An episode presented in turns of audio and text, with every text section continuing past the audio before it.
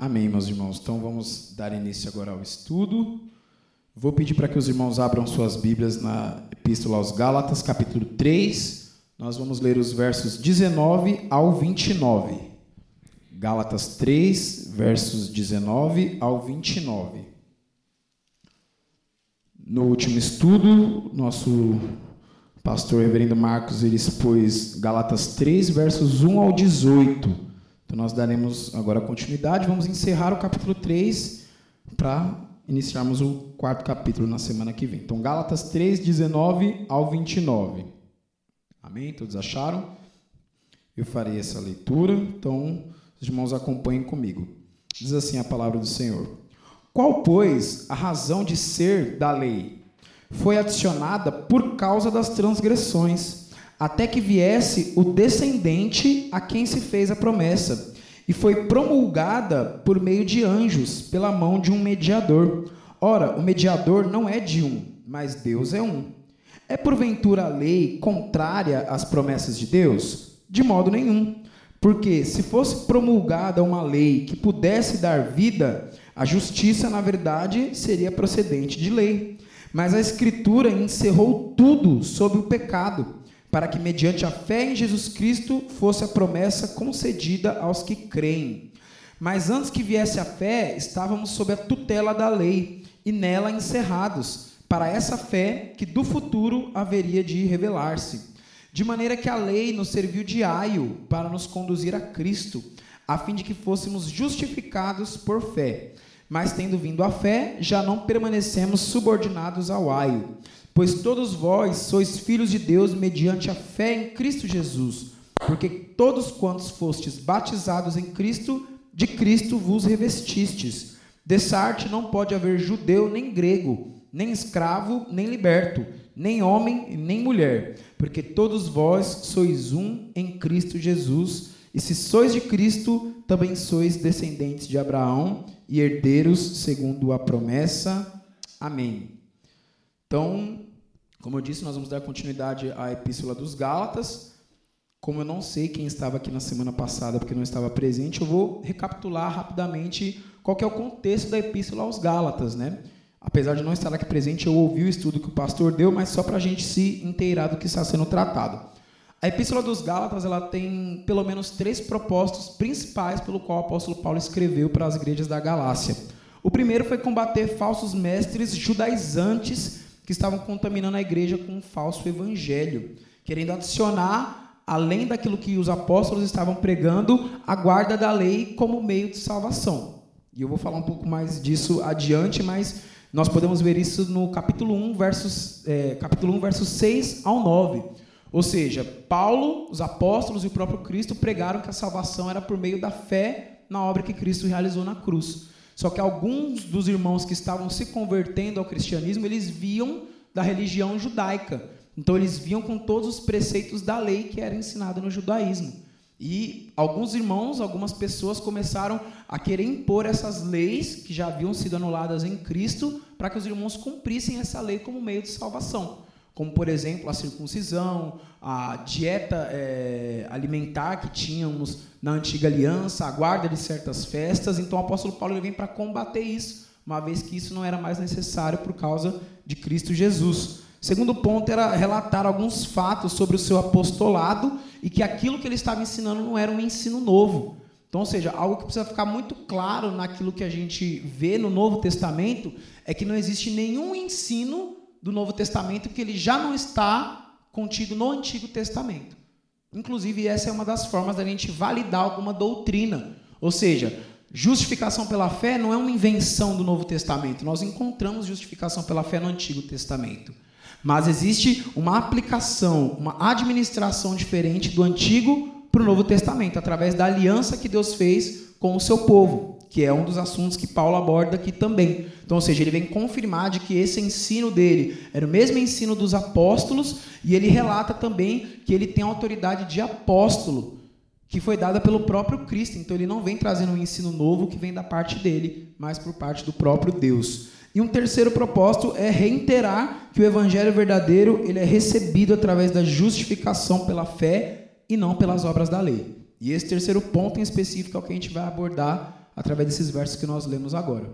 Ou seja, quando nós olhamos essa distinção, né, essa diferença entre a lei e o evangelho, a gente sempre nos remonta ao tempo dos nossos antepassados lá na antiga aliança. Então, ou seja, é muito comum a gente ver algumas pessoas falando assim: olha, eu não vivo mais no tempo da lei, eu vivo no tempo da graça. Quem já ouviu isso?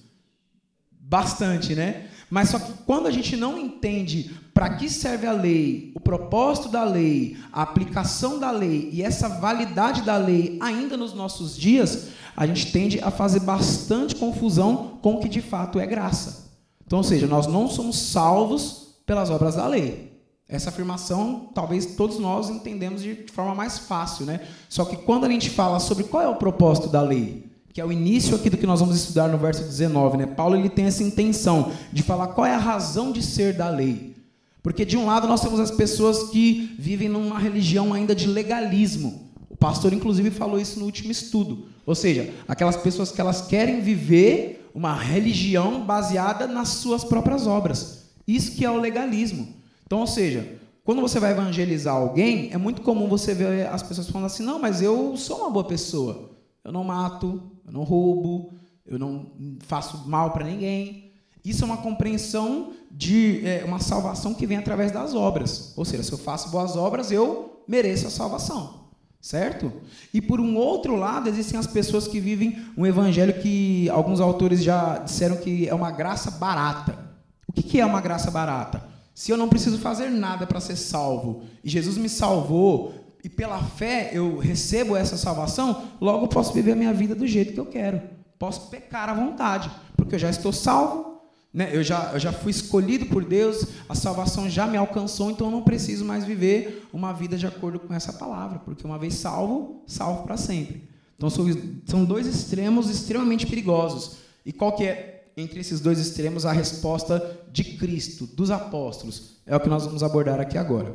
Então, é, agora dado esse contexto, nós vamos começar dos versos 19 e 20. Então nós vamos relendo esses versículos para ficar claro aqui na nossa memória o que Paulo ele diz aqui a partir do verso 19 que diz assim: Qual pois a razão de ser da lei? Foi adicionada por causa das transgressões, até que viesse o descendente a quem se fez a promessa. Aí eu vou parar aqui.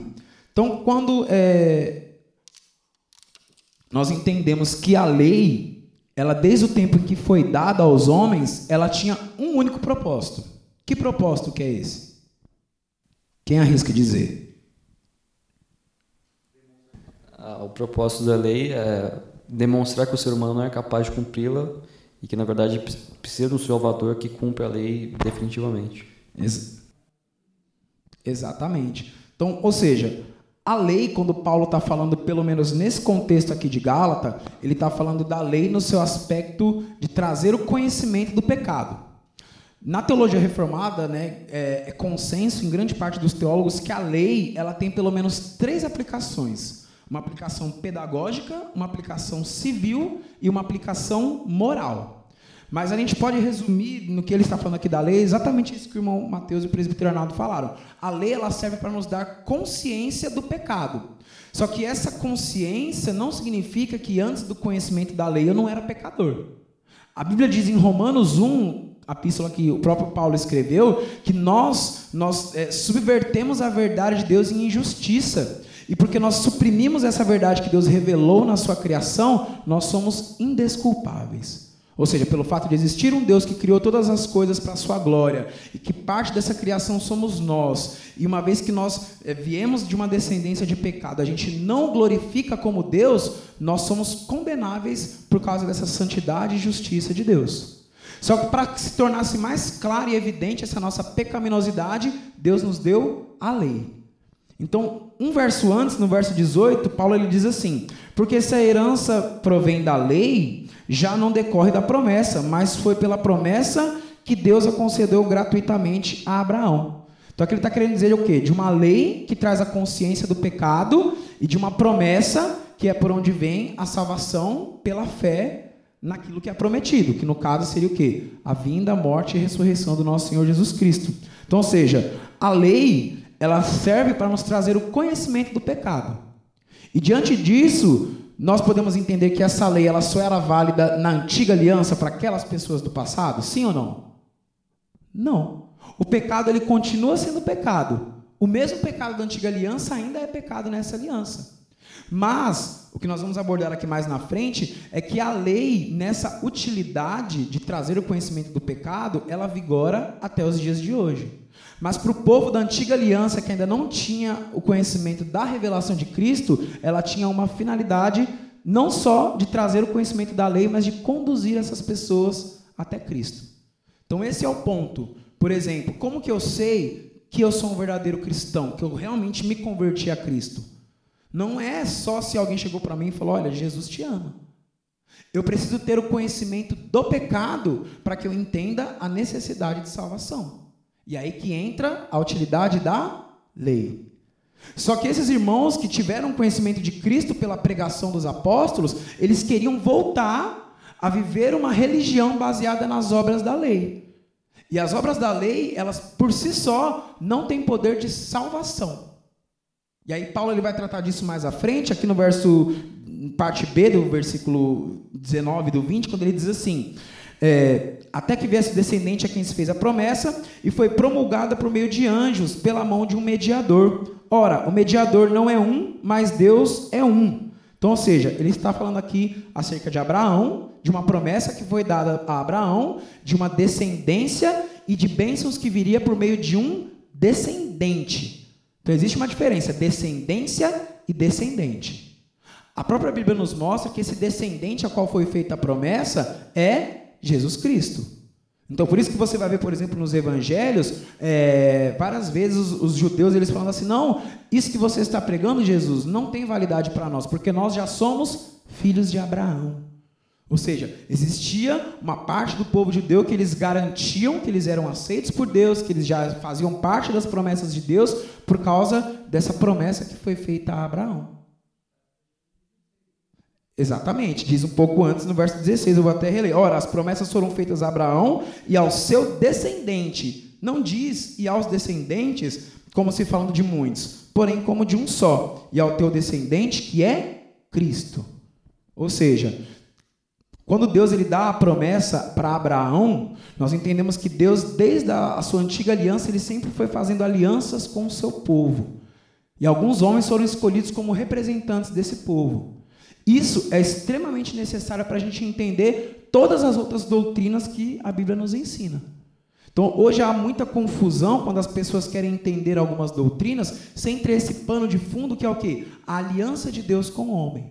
Então, o que eu quero dizer com isso? Que uma compreensão geral da Bíblia nos leva a entender que Deus ele sempre, ele sempre tratou com o seu povo por meio de alianças. Deus fez uma aliança com Adão, Deus fez uma aliança com Noé, Deus fez uma aliança com Abraão, Deus fez uma aliança com Moisés, Deus fez uma aliança com Davi. E todas essas alianças, que são uma só, eram administradas de forma com que tudo o que acontecesse revelasse a Cristo, aquele que perfeitamente cumpriu a aliança que foi feita de Deus para conosco. E aí, na continuação do verso 20, ele diz sobre o mediador que não é de um, mas Deus que é um. E aqui eu quero fazer uma diferença entre o que é o aspecto da lei e o aspecto da promessa, que é o assunto que Paulo está tratando aqui. Abram comigo em Gênesis capítulo 15, verso 7. Gênesis 15, verso 7. Nesse texto, nós vamos ler um dos eventos mais importantes que ocorreram no Antigo Testamento, que é quando Deus ele estabelece uma aliança com Abrão. E aí nós vamos entender essa diferença entre aliança e a lei. Então, ou seja, lei e promessa.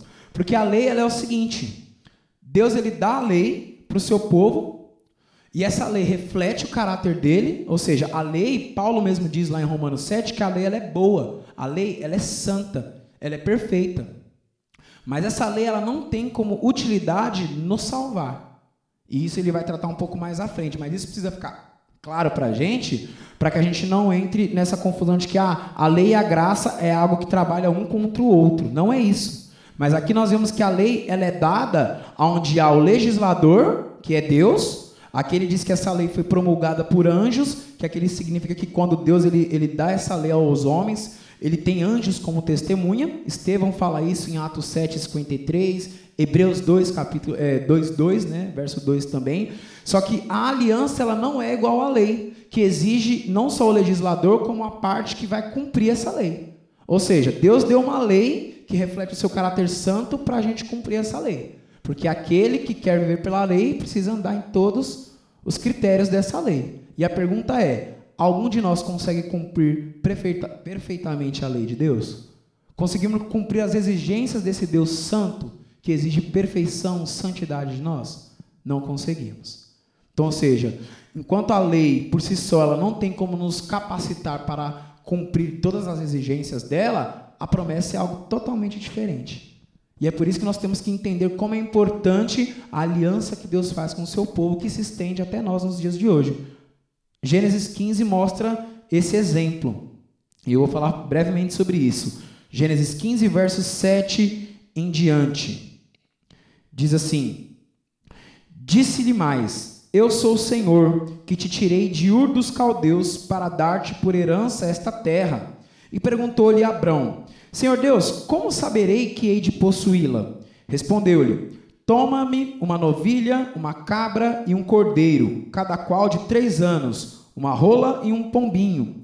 Ele, tomando todos estes animais, partiu-os pelo meio e lhes pôs em ordem as metades, uma defronte das outras, e não partiu as aves. Aves de rapina desciam sobre os cadáveres, porém Abrão as enxotava. Verso 12. Ao pôr do sol, caiu profundo sono sobre Abrão, e grande pavor e cerradas trevas o acometeram. Então lhe foi dito: Sabe com certeza que a tua posteridade será peregrina em terra alheia, e será reduzida à escravidão, e será afligida por quatrocentos anos. Mas também eu julgarei a gente a que tem de sujeitar-se, e depois sairão com grandes riquezas. E tu irás para os teus pais em paz, serás sepultado em ditosa velhice. Na quarta geração tornarão para aqui, porque não se encheu ainda a medida da iniquidade dos amorreus. E sucedeu-se que, posto o sol, houve densas trevas, e eis um fogareiro fumegante e uma tocha de fogo que passou entre aqueles pedaços. Naquele mesmo dia fez o Senhor aliança com Abrão, dizendo: A tua descendência esta terra desde o rio Egito até o grande rio Eufrates, o Queneu, o Quenezeu, o Cadmoneu, o Eteu, o Ferezeu, os Refaíns, o Amorreu, o Cananeu, o Girgazeu e o Jebuseu. Então, eu falei bastante coisa agora, mas eu vou tentar ilustrar o que foi essa cena. Lá em Gênesis 12, Deus já havia dito para Abraão: sai da tua terra, com a tua parentela, vai para uma terra que eu te mostrarei, e junto com essa, com essa ordem de Deus, ele deu uma promessa. Em ti serão benditas todas as nações da terra. Então, ou seja, Deus fez uma promessa para Abraão e Abraão cumpriu essa promessa. E ele fez tudo aquilo que Deus havia dito. E aqui nesse verso 15 nós vemos esse estabelecimento, digamos que formal, da aliança que Deus fez com Abraão. Isso é importante a gente entender porque essa mesma aliança é feita conosco por meio de Cristo. Então, vou traduzir o que aconteceu aqui agora. Era um costume naquela época que, quando duas partes queriam fazer um acordo, eles faziam um ritual para que esse acordo fosse selado. Então, qual que era o ritual? Eles pegavam alguns animais, conforme foi descrito aqui no texto, cortavam esses animais em dois, colocavam uma parte do animal em cada lado, e essas duas pessoas que faziam um acordo, elas deviam passar entre esses dois animais, enquanto elas passavam, elas iam dizendo quais eram os termos desse acordo. Se uma parte dessas duas que estão realizando este acordo não cumprissem aquilo que havia sido prometido, essas duas partes representavam que haveria de acontecer com a pessoa que quebrou a aliança. Seria despedaçado. Então, vamos trazer para os dias de hoje. Imagina que eu quero comprar um carro do presbítero Arnaldo. Inclusive, até um tempo atrás eu queria mesmo, mas não tinha dinheiro, né? Mas vamos dizer assim. Então, o que, que fazia? Eu, presbítero Arnaldo, a gente pegava, fazia esse ritual, cortava os animais no meio, deixava aqui, um de cada lado. Aí o primeiro era eu, que quero comprar. Passava no meio e dizia assim: Eu, Johnny Scott, quero comprar um carro do presbítero Arnaldo, eu vou pagar 15 mil nesse carro, vou pagar em 10 parcelas, e se eu não pagar, ele pode pegar minha casa e todos os meus bens, e eu vou cumprir de pagar todo dia 10. certo? Aí eu passava. Logo após vinha o presbítero Arnaldo. Eu vou vender o meu carro para o Johnny, eu faço essa promessa que eu vou só cobrar 15 mil em 10 Ou seja, nós repetimos os termos desse contrato. Só que aqui é importante você perceber que Deus ele faz essa aliança com Abraão, ele segue fazendo esse rito para mostrar que de fato ele iria cumprir a sua parte, né? Porque Abraão pergunta: olha, como que eu vou ter certeza de que o Senhor vai me dar essa terra, essa descendência, tudo isso que o Senhor me prometeu? Então vamos fazer aqui um ritual. Só que algo que Deus faz com Abraão é fundamental para a gente entender como funciona a graça na nossa vida. Nessa situação de efeito aliança, Abraão ele estava em profundo sono. Não sei se vocês perceberam essa parte. Vocês perceberam? O que, que Deus fez? Fez, falou, eu vou fazer algo contigo para você ver que eu vou cumprir a minha promessa. E colocou Abraão em profundo sono. E aí, nessa, nessa, nesse sono profundo, tem todo o ritual feito. E somente uma pessoa passa pelo meio desses animais e faz um juramento. Quem é essa pessoa? Deus, representado como um fogo fumegante. Então, ou seja, né, Abraão não viu o formato do próprio Deus, porque Deus é espírito, mas ele se faz uma representação em forma de fogo e esse fogo passa no meio dessas partes. E aí ele vai falando qual é o juramento, qual é a promessa que ele faria a Abraão. O que que Abraão fez como parte dessa promessa? Só recebeu e creu. Com isso nós entendemos, e aqui nós voltamos a Gálatas 3, que um só é o mediador da promessa.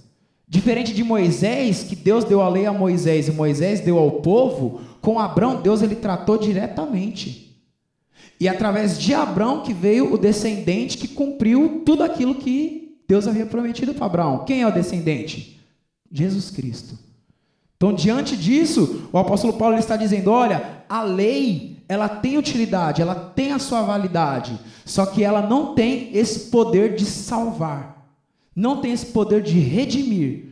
E esse era o problema dos Gálatas, eles queriam voltar a esses rudimentos da lei. Então, eles não entenderam que aquilo que Cristo fez foi feito para a nossa salvação e o nosso único papel, digamos assim, é crer, porque em nós não há justiça. Em nós não há boas obras para que a gente possa é, cumprir aquilo que a lei exige. Mas Cristo, o Cordeiro sem defeito, ele cumpriu a lei. Ele cumpriu a aliança que Deus havia feito com o seu povo. Então, por meio de Cristo, é que nós temos acesso a todos os benefícios dessa aliança.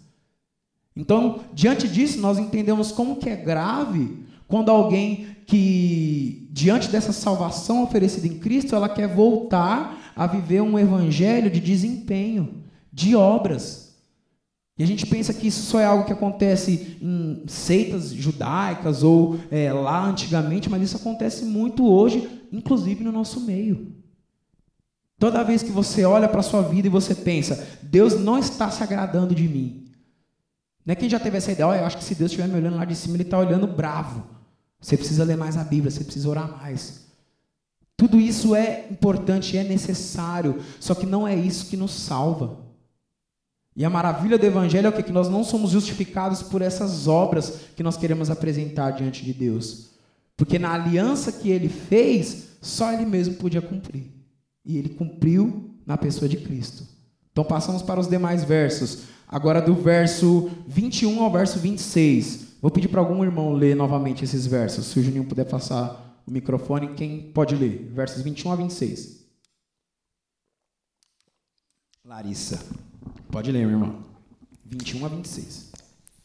É porventura a lei contrária às promessas de Deus? De modo nenhum, porque se fosse promulgada uma lei que pudesse dar vida à justiça, na verdade seria procedente de lei. Mas a Escritura encerrou tudo sobre o pecado, para que, mediante a fé em Jesus Cristo, fosse a, primeira, a promessa concedida aos que creem. Mas, antes que viesse a fé, estávamos sob a tutela da lei e nela encerrados, para essa fé que de futuro haveria de revelar-se. De maneira que a lei nos serviu de aio para nos conduzir a Cristo, a fim de que fôssemos justificados por fé. Mas tendo vindo a fé, já não permanecemos subordinados ao aio, pois todos vós sois filhos de Deus mediante a fé em Cristo Jesus. Amém. Então aqui a gente precisa ter em mente que Paulo está tratando é, com um povo que não tinha um conhecimento da lei como o povo judeu. Os Gálatas eles eram gentios. Só que essas heresias que estavam entrando na igreja estavam entrando por meio dos judeus, que queriam impor ainda esses ritos da religião judaica para adicionar alguma coisa à salvação.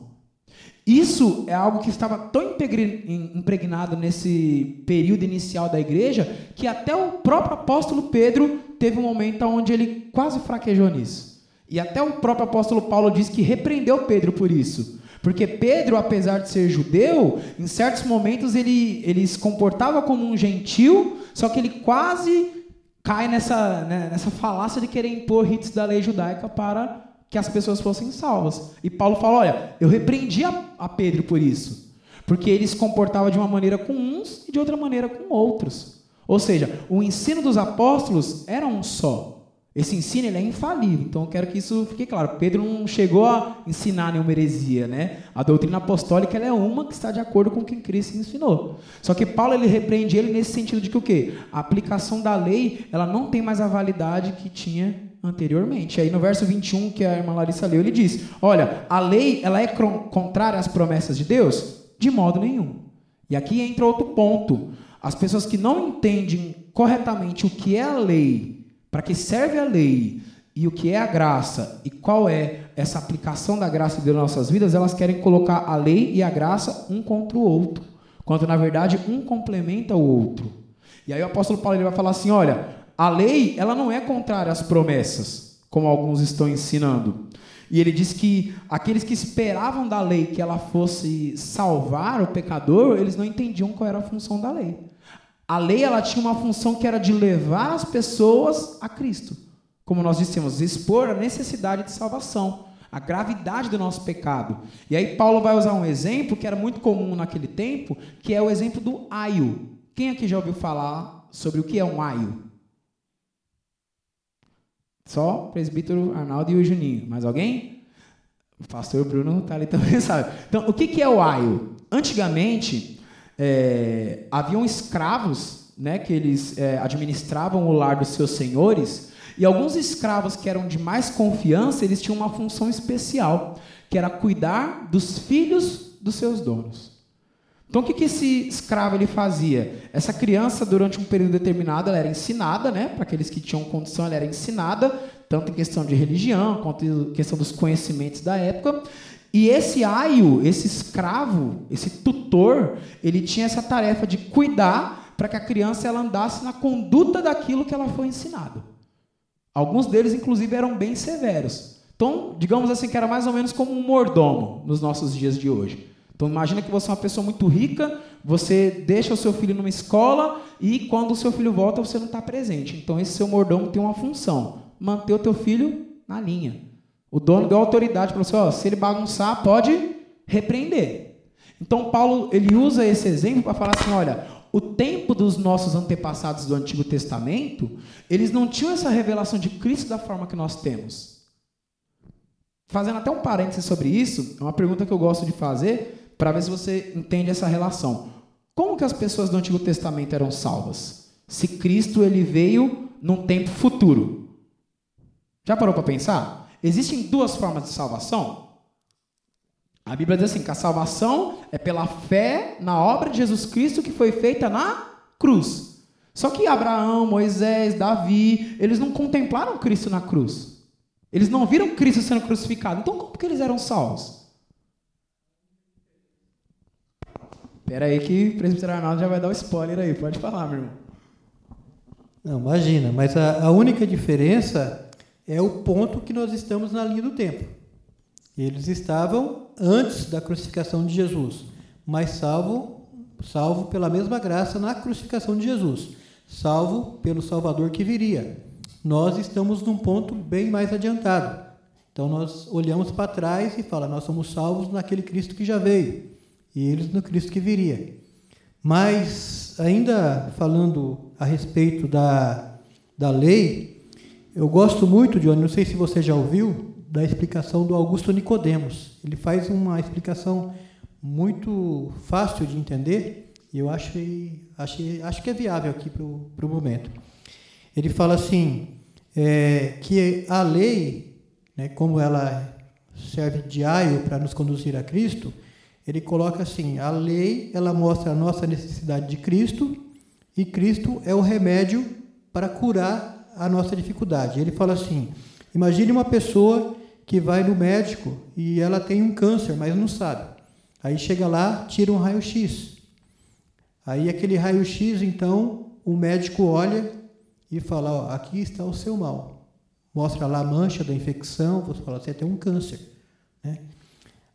Então, aquele raio-x, aquela pessoa, então, o paciente que está com câncer, pega aquele raio-x, leva para casa dele, corta ele, picota ele com uma tesoura, coloca dentro de um liquidificador, coloca lá uma água, faz um chá, ferventa aquilo lá e fala assim: Eu vou tomar. Ele vai ser curado? Não, porque o papel da lei é exatamente mostrar o pecado. E nela não é o remédio. Mas o que, que acontece então? O paciente, então, ele pega aquele raio-x, vai até o médico e fala: Esse é o meu mal. Então o médico vai agora ministrar quem? O remédio. Esse é o papel da lei.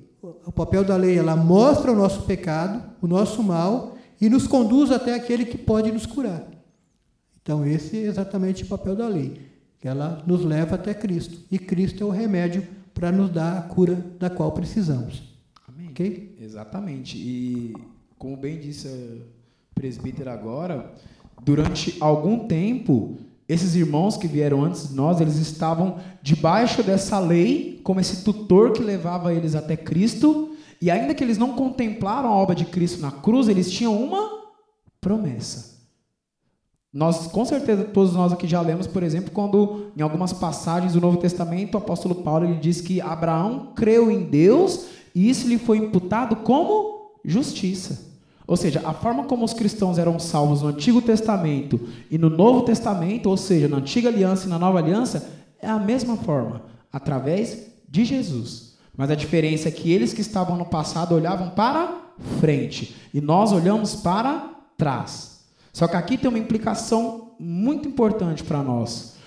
Aqui quando Paulo ele fala desse tutor, desse aio, o aio ele só conduzia essa pessoa durante certo período, na sua infância, até que ele tivesse maturidade para receber um ensino mais excelente, e aí ele era passado para outro professor. Fazendo esse paralelo com os nossos antepassados, nós temos hoje evidências muito maiores e plenas e claras sobre Jesus Cristo. Porque eles contemplavam essas coisas, a Bíblia diz que como por sombras. Então, ou seja, tudo aquilo que hoje nós temos essa clareza através das Escrituras, para eles eram sombras. Só que naquela época, ainda que fosse uma sombra daquele que haveria de vir, a fé nessa promessa já era suficiente para a salvação. Só que eles foram conduzidos, e aí Paulo compara esse período da antiga aliança com a meninice da igreja. A igreja estava sendo ensinada através de antigos rudimentos, então por isso que era necessário que tivesse ritual com sacrifício, com tabernáculo, com todas essas coisas. Quem aqui é pai ou mãe já sabe como que você vai ensinar às vezes uma criança. Quando você usa algum objeto, faz algum desenho, é algo mais lúdico, não é? Para a criança entender. Mas só que chega um momento que ela não necessita mais desse material lúdico. Ela já está pronta para um ensino mais sólido. E é isso que é a igreja do Novo Testamento. Ela é aquela igreja que ela recebe através de Cristo, da sua vinda, da sua encarnação, da sua vida aqui na terra, morte e ressurreição, o pleno ensino daquilo que foi revelado por Deus. Então, olha a nossa responsabilidade. Pensar que os irmãos do passado, eles morreram crendo em algo que eles nunca viram, que eles não tiveram esse testemunho vivo, mas nós tivemos. Nós não vimos literalmente Jesus Cristo morrer na cruz, mas nós sabemos que esse é um evento que já aconteceu e que nos garante que nós somos salvos quando nós cremos nessa obra. E quantas vezes nós jogamos isso fora quando a gente quer confiar na nossa própria justiça, nas nossas próprias obras? Então, diante disso, o apóstolo Paulo ele fala: Nós não somos mais justificados pela obra da lei, só que ela ainda tem a sua validade. Assim como o presbítero Arnaldo falou, se o médico só der o diagnóstico e não der o remédio, não serve. Mas se só tiver o remédio e não tiver o diagnóstico, também não serve. Mas nós temos o diagnóstico que nos é dado pela lei. Qual é esse diagnóstico? Somos pecadores, separados de Deus, rompidos dessa relação que nós tínhamos com Ele. E nós temos também o remédio, que é crer naquilo que Jesus Cristo fez na cruz em nosso favor. E aí, continuando, para a gente finalizar, dos versos 27 ao 29, ele fala sobre os nos revestirmos de Cristo. Versos 27 ao 29. Diz assim a palavra do Senhor: Porque todos quantos fostes batizados em Cristo, de Cristo vos revestistes. De Sarte não pode haver judeu nem grego, nem escravo nem liberto, nem homem nem mulher, porque todos vós sois um em Cristo Jesus.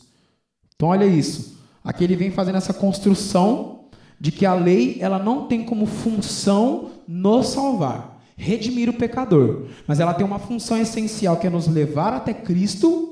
E uma vez que nós fomos até Cristo e cremos na Sua obra e somos salvos, essa lei ainda continua operando em nós como um guia para a gente viver uma vida santa e uma vida reta. Aqui eu faço um parênteses que Martinho Lutero ele tem uma frase que eu gosto muito que ele diz assim: a lei me leva a Cristo para a minha salvação. E Cristo me manda de volta para a lei para a minha santificação. Então, ou seja, quando você ouvir alguém falando que, ah, já que eu não sou salvo pela lei, ela não tem importância nenhuma para mim nos dias de hoje. Errado. Heresia. Imagina o seguinte: o que, que a lei diz? Vamos, vamos nos ater aos dez mandamentos, porque aqui, quando Paulo fala da lei, ele fala num sentido mais amplo. Mas vamos nos ater aos dez mandamentos. Vamos pegar os dez mandamentos.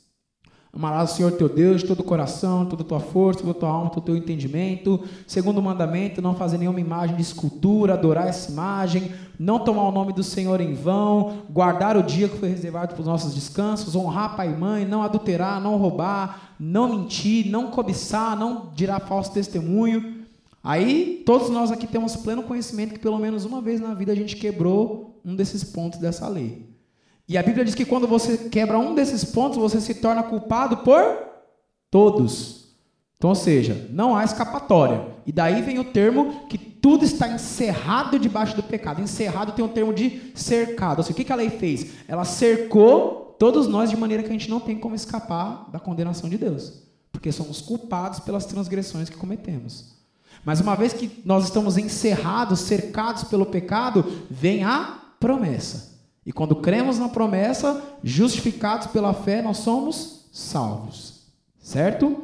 E aí ele diz que essa salvação, ela deve nos é, tomar de tal forma que a gente se revista de Cristo. O que é se revestir de Cristo?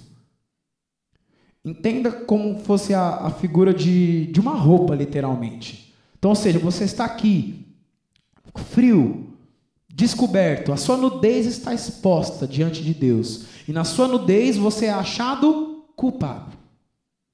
E a punição para o culpado de transgredir a lei de Deus é o inferno. Só que a promessa de salvação vem através de Cristo.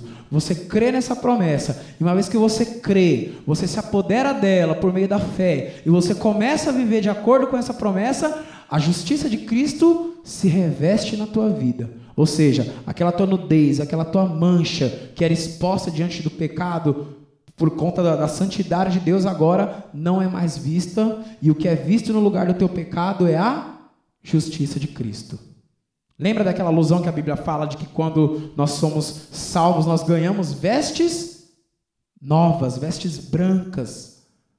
E aqui tem uma citação que eu separei de João Calvino, que eu confesso para os irmãos que eu estava estudando essa semana sobre esse, sobre esse tema aqui da aula de hoje. Quando eu li essa citação, eu tive que parar na hora para ajoelhar, chorar e agradecer a Deus. Olha isso.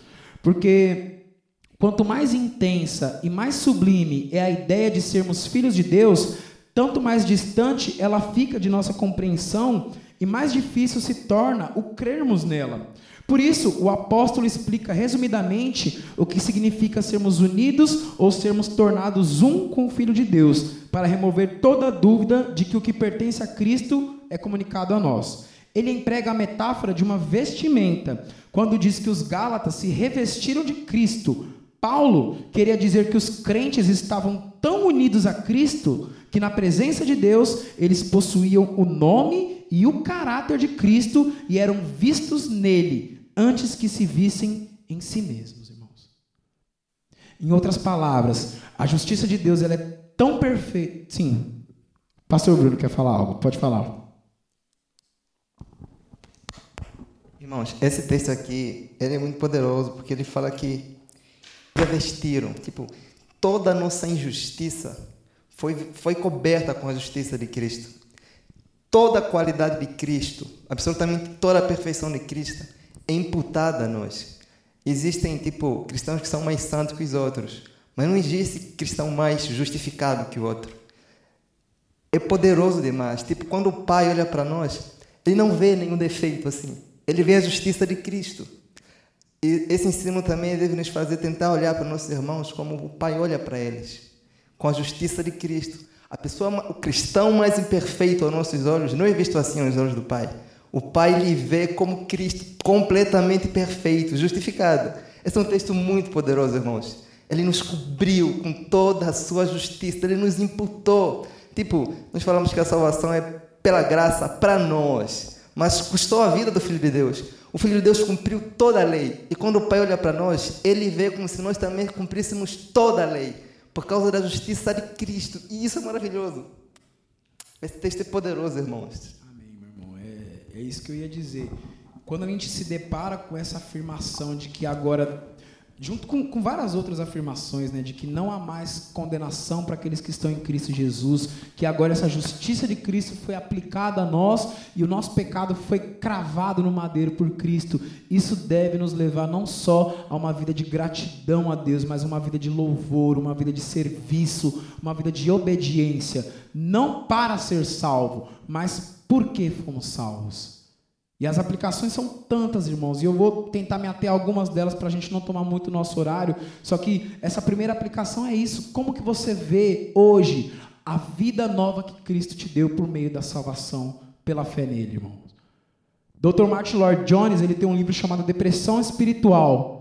Em uma citação desse livro ele fala que hoje a causa de muitas pessoas não quererem vir a Cristo é porque elas olham para a vida de outros cristãos e elas dizem, eles dizem que foram salvos por um rei perfeito. Eles dizem que tem uma alegria que não cabe no peito porque agora eles são perdoados, mas eles não vivem de acordo com o que eles creem.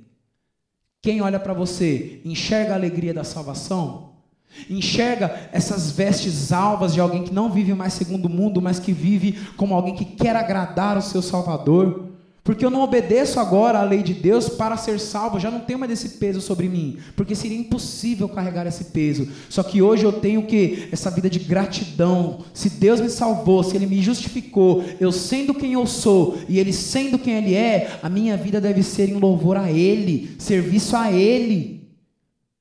Então agora, quando eu não minto, quando eu não cobiço, quando eu não roubo, quando eu não mato, eu não faço isso para agradar um Deus que não tem como mentir para Ele. Eu faço isso como gratidão. Senhor, eu entendo que a tua lei é o reflexo do teu caráter e é de acordo com o Senhor que eu quero viver e não mais de acordo com as minhas obras, porque as minhas obras só me condenam. Aqui o sentido do batismo que ele está dizendo não é simplesmente o ato externo, porque quantas pessoas foram batizadas nas águas, mas não vivem uma vida santa. Então não é esse ato externo que salva, mas é aquilo que é feito no nosso coração. O batismo, ele tinha uma certa validade para o povo judaico, que eles olhavam isso como uma garantia de salvação. E aqui o apóstolo Paulo, ele descarta isso ao dizer assim: não adianta vocês serem batizados e não serem revestidos. Não adianta você ter esse rito externo, circuncisão, guardar dias, guardar dietas, batismo, e vocês não terem a vida de Cristo na vida de vocês. E vocês receberam isso pela pregação do meu evangelho que Cristo me deu, e vocês querem voltar a viver uma vida pelas obras da lei. É como se você pegasse a obra de Cristo e é, desconsiderasse tudo o que ele fez. Uma outra aplicação que continua no texto, versos 28 e 29, o povo judeu eles tinham essa, essa ânsia de dizer: olha, nós somos o povo escolhido, vocês não. Em referência aos gentios, só que agora Paulo fala: em Cristo não tem mais judeu, não tem grego, não tem homem nem mulher. O evangelho, ele é, como disse uma vez, eu lembro até hoje, numa pregação do presbítero Arnaldo, ele é supracultural, é atemporal. Independente da sua idade, independente de onde você nasceu, da sua história, se você crê na obra de Cristo, ela te alcança, ela te reveste de uma nova vida. E aí, como o pastor Bruno disse, aí você já não vai mais olhar com indiferença para aquele irmão que hoje é fraco na fé, Porque você pode ser mais santo que ele, mas você não é mais salvo que ele. Nós somos um em Cristo, não há mais essa barreira que nos separa. E isso é a igreja, essa promessa que Deus deu ao povo lá no Egito, o povo hebreu que vivia na escravidão do faraó e que foi liberto pela promessa, hoje se estende à igreja. Nós somos livres dessa cadeia que não é só espiritual, mas física também. Hoje nós temos liberdade de adorar a Deus, temos liberdade de servir ao nosso Deus, mas só que quantas vezes a gente se coloca de novo debaixo de um jugo de escravidão? Debaixo de uma vida de ingratidão? Falamos com a nossa boca que Cristo nos salvou, mas nas nossas obras parece que nós não fomos salvos. Não vivemos essa alegria de ser parte da família de Deus. E o apóstolo Paulo ele combate isso dizendo: olha, enquanto vocês querem se gloriar em guardar a lei, isso só vai trazer sobre vocês condenação. Aquele que quer viver pela lei, pela lei será julgado. Hoje vocês têm algo que vocês podem se gloriar, que é Cristo, a liberdade em Cristo.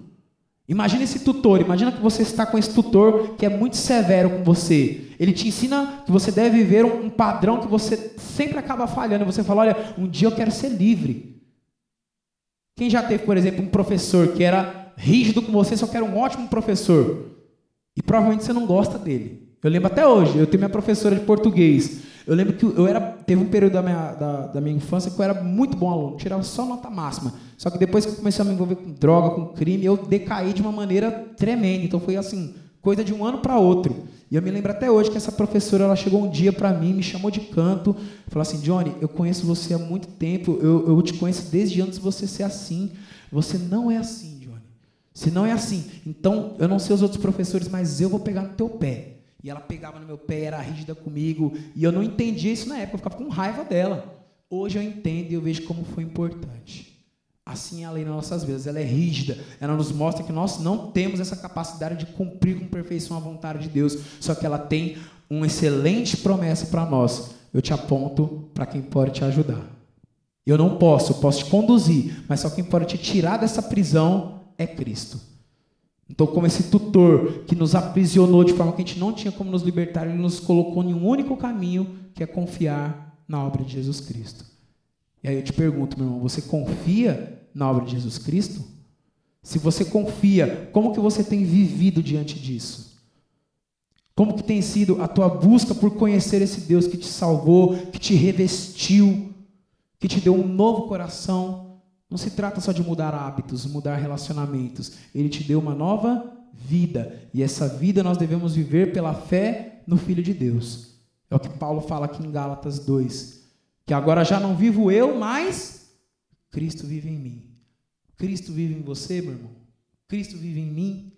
Se ele de fato vive, isso deve refletir no evangelho de graça no ministério de graça, no qual não só a gente se alegra em sermos salvos, como a gente se alegra em proclamar essa salvação. Isso também é um dos sinais de que fomos alcançados pela graça. Quando você é preso por, por tanto tempo você descobre a chave da sua liberdade, e você tem amigos, você tem pessoas que ainda continuam presas, qual que é o teu desejo? Então, irmãos, esse texto ele é tão rico, ele tem tantas aplicações. Eu mesmo eu sou muito limitado de poder extrair toda a riqueza dele. Mas aqui nós temos esse aspecto. Primeiro, para com Deus. Se eu sou salvo pela graça, eu devo ter uma vida de gratidão a Deus. Essa vida de gratidão a Deus deve me levar a ter uma vida de gratidão e obras também para com o meu próximo. Não tem mais judeu, não tem grego, não tem homem nem mulher. Todos agora são alvos da graça de Deus, uma vez que a fé está atrelada à promessa. Então nós temos que pregar o evangelho da salvação. E aqueles que creem, eles serão salvos, assim como nós fomos. E que Deus nos ajude, porque, de fato, aqueles que se revestiram de Cristo, eles não têm mais como voltar atrás. Não existe Deus remover aquilo que Ele já nos deu. Então, haja de acordo com aquilo que Cristo fez na sua vida. Como o próprio Paulo fala, aquele que, que, que crê que foi alcançado pelo Espírito, ele também deve andar no Espírito. E aí, essa vai ser a continuação do capítulo, capítulo 4, do qual Paulo vai afirmar de que esses irmãos que estão voltando aos rudimentos anteriores, eles têm essa liberdade em Cristo, não devem voltar a esse jugo de escravidão. E que Deus nos ajude na continuidade desses estudos. Amém? Alguém quer falar alguma coisa, tirar alguma dúvida? Então, para a gente encerrar, vou pedir para o nosso presbítero Edivaldo nos elevar a Deus em oração. Amém? Oremos, irmãos. Santo Deus, eterno Pai, obrigado, Deus, por esse dia, ó Pai. Obrigado, Deus, pela tua palavra, Senhor. Obrigado, Deus, pela vida do teu servo, Senhor, que nos trouxe a palavra, Senhor, o ensino dessa noite, ó Pai. Nós somos gratos por a vida dele, ó Pai. Ó Deus, que o Senhor continue, Senhor, nos abençoando, Senhor. Que nós possamos, Senhor, ter essa certeza, Senhor, que Cristo morreu na cruz por mim, Pai. É uma dívida, Pai, que eu não posso pagar, Senhor. Mas o Senhor, Deus, nos alcançou. E obrigado, Deus. Obrigado pelo privilégio, Senhor, de fazer parte do teu povo, Pai. Em nome de Jesus, Senhor. Agora, Deus, eu te peço, Deus, que o Senhor nos despeça para nossos lares, ó Pai, debaixo das tuas bênçãos, debaixo da tua proteção, Pai. É o que nós oramos e agradecemos, Senhor, pedindo perdão pelos nossos pecados, em nome de Jesus. Amém.